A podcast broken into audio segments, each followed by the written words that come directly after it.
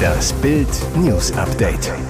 Es ist Freitag, der 12. August und das sind die Bild meldungen Bei Lesung in den USA Messerattacke auf Star-Autor Salman Rushdie. Bei ARD und RBB jetzt bricht Interimschef Buro sein Schweigen. Er rief selbst die Feuerwehr Bankräuber aus selbstgebuddelten Tunnel befreit. Bei Lesung in den USA Messerattacke auf Star-Autor Salman Rushdie. Seit Jahrzehnten lebt er unter strenger Bewachung, weil er einen islamistischen Anschlag fürchten muss. Star-Autor Salman Rushdie wurde bei einer Lesung in Chautauqua im US-Bundesstaat New York von einem Attentäter mit einem Messer attackiert. Wie die Polizei mitteilte, wurde Rushdie in den Nacken getroffen. Ersthelfer kümmerten sich sofort um den indisch-britischen Autor der satanistischen Verse. Laut den Ermittlern wurde Rushdie mit einem Helikopter in ein Krankenhaus geflogen. Sein Zustand ist unklar. Noch ist völlig unklar, ob der Attentäter Islamist ist. Die Polizei konnte den Mann festnehmen. Mehrere Journalisten teilten auf Twitter ein Bild des mutmaßlichen Attentäters. Schlesinger Affäre bei ARD und RBB. Jetzt bricht Interimschef Buro sein Schweigen. Die Affäre um die zurückgetretene RBB-Intendantin Patricia Schlesinger zieht weitere Kreise. Jetzt zieht die ARD Konsequenzen und kündigt Reformen an. Die Sendergemeinschaft will sich demnach für eine Stärkung der Aufsicht aller Sender einsetzen. WDR-Intendant Tom Buro, der die Geschäfte an der ARD-Spitze bis Jahresende übernommen hat, sagte im Interview der DPA, wir überprüfen, ob überall in der ARD die Geschäftsstellen der Aufsicht adäquat ausgestattet sind. Auf die Frage, wie groß der Imageverlust für die ARD und den gesamten öffentlich-rechtlichen Rundfunk durch die Schlesinger Affäre ist, sagte Buru, das ist noch nicht endgültig absehbar, aber ich rede da nicht drum rum. Die Krise berührt auch die ARD. Der RBB ist schließlich ein Mitglied der ARD. Über die aktuelle Stimmung in der ARD sagte er, wir sind alle in der ARD inzwischen enttäuscht und auch wütend. Rolf Eden wurde 92 Jahre alt. Deutschlands letzter großer Playboy ist tot. Er war Berlins Playboy, aber er war viel mehr. Wer Rolf Eden besuchte, dem schenkte er eine Flasche Sekt, darauf ein Etikett Rolf Eden Sekt. Unter uns, der Sekt ist kein Original gewesen, aber Rolf Eden war eines. Er setzte sich an sein Piano, spielte den Schlager, aber schön muss sie sein und sang dazu, ein Charmeur im weißen Anzug. So kannte man ihn. Was wenige wissen, Rolf Eden war auch ein Held, geboren in Berlin in einer jüdischen Familie, geflohen vor den Nazis und kehrte dann über eine Zwischenstation in Paris zurück nach Berlin. Für immer ging er den Weg der Versöhnung. Er brachte den Deutschen das Tanzen bei, das sie zuvor ganz Europa genommen hatten, kehrte zurück zu denen, die gemordet hatten, die auch ihn ermordet hätten. Die unendliche Größe nach dem Massenmord zurückzukehren, zu verzeihen, macht Eden zu einem Vorbild, dem Deutschland dankbar sein kann. Rolf Eden starb mit 92 Jahren am 11. August. In Dankbarkeit für ein langes und erfülltes Leben müssen wir nun Abschied nehmen, schreiben seine Angehörigen. Er rief selbst die Feuerwehr. Bankräuber aus selbstgebundelten Tunnel befreit. Dieser Coup ging nach hinten los. Ein mutmaßlicher Bankräuber musste in Rom aus einem eingestürzten Tunnel gerettet werden, nachdem er ihn selbst gegraben hatte. Die spektakuläre Rettungsaktion dauerte acht Stunden. Der vorbestrafte Mann hatte am Donnerstagvormittag selbst die Feuerwehr gerufen. Ersten Erkenntnissen zufolge plante eine Bande aus vier Männern einen Einbruch in eine nahegelegene Bank. Den Tunnel gruben sie aus dem Keller eines leerstehenden Ladens heraus, wie italienische Medien berichten. Der wahrscheinliche Plan, sie wollten durch die Kanalisation und dann in den Tresorraum. Seit fast zehn Jahren ist die Bundeswehr im westafrikanischen Mali im Einsatz. Doch jetzt setzt Deutschland diesen bis auf weiteres aus. Das teilte ein Sprecher des Verteidigungsministeriums heute in Berlin mit. Die malische Regierung habe der Bundeswehr zum wiederholten Mal Überflugrechte verweigert, heißt es zur Begründung. Mit dem Flug sollte das Personal vor Ort turnusmäßig ausgetauscht werden. Grundsätzlich sei Deutschland weiterhin bereit, sich an der internationalen Friedensmission zu beteiligen, versicherte Regierungssprecher Steffen Hebestreit. Das mache allerdings nur Sinn, wenn das von der dortigen Regierung unterstützt werde. Erst Anfang der Woche war der Leiter der politischen Abteilung des Auswärtigen Amts für Afrika, Lateinamerika, Nah- und Mittelost, Christian Buck, für Verhandlungen nach Mali gereist.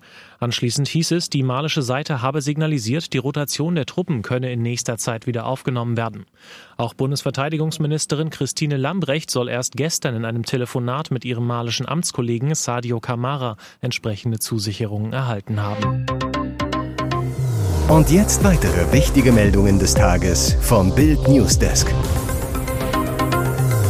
Es ist eine Justizsensation. Der Badewannenmord von Rottach-Egern wird neu verhandelt. Das hat das Landgericht München I heute entschieden und mitgeteilt. Manfred G. soll im Oktober 2008 die 87-jährige Lieselotte Kortüm geschlagen und in ihrer Badewanne ermordet haben. So hatte es zumindest das Landgericht München II in zwei Prozessen 2010 und 12 entschieden. Es gab aber immer wieder Zweifel an der Schuld des heute 62-Jährigen. Anwältin Regina Rick kämpft mittlerweile seit mehr als neun Jahren für die Unschuld ihres Mandanten, der sich als als Hausmeister der Wohnanlage um die Senioren kümmerte. Bild erreichte Rick am Telefon, nachdem sie G heute gegen 11 Uhr aus der JVA Landsberg am Lech abgeholt hat. Die Anwältin sagt, wir sind heilfroh, es war ein harter Kampf, aber dieser geht weiter. Die Staatsanwaltschaft hat sich weiter gegen die Entlassung gewehrt. Verteidigerin Rick, ich habe neuneinhalb Jahre dafür gekämpft. Das wäre nicht möglich gewesen, wenn Bürger nicht gespendet hätten. Privatpersonen sind dafür eingestanden, dass dieser gravierende Justizirrtum korrigiert wird. Manfred G. selbst sagt zu Bild, ich freue mich jetzt vor allem auf meine Familie. Gestern sprengte sich ein früherer Bundeswehrsoldat im Sauerland in die Luft, einen Tag nach einer Hausdurchsuchung der Polizei. Der Tod eines rechtsextremen Waffennahs, der für die Polizei kein Unbekannter war. Achim B. war offenbar sein Leben lang besessen von Kriegswaffen, Sprengsätzen und Munition.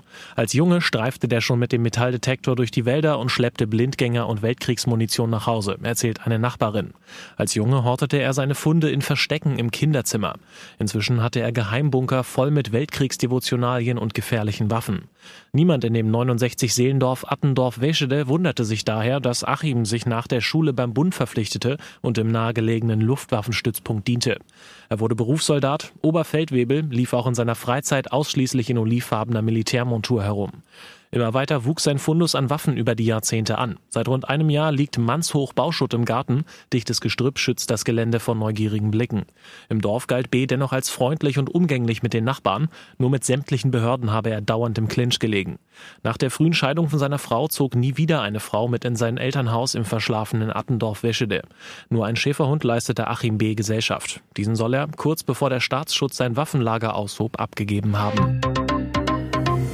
Ihr hört das Bild News Update mit weiteren Meldungen des Tages.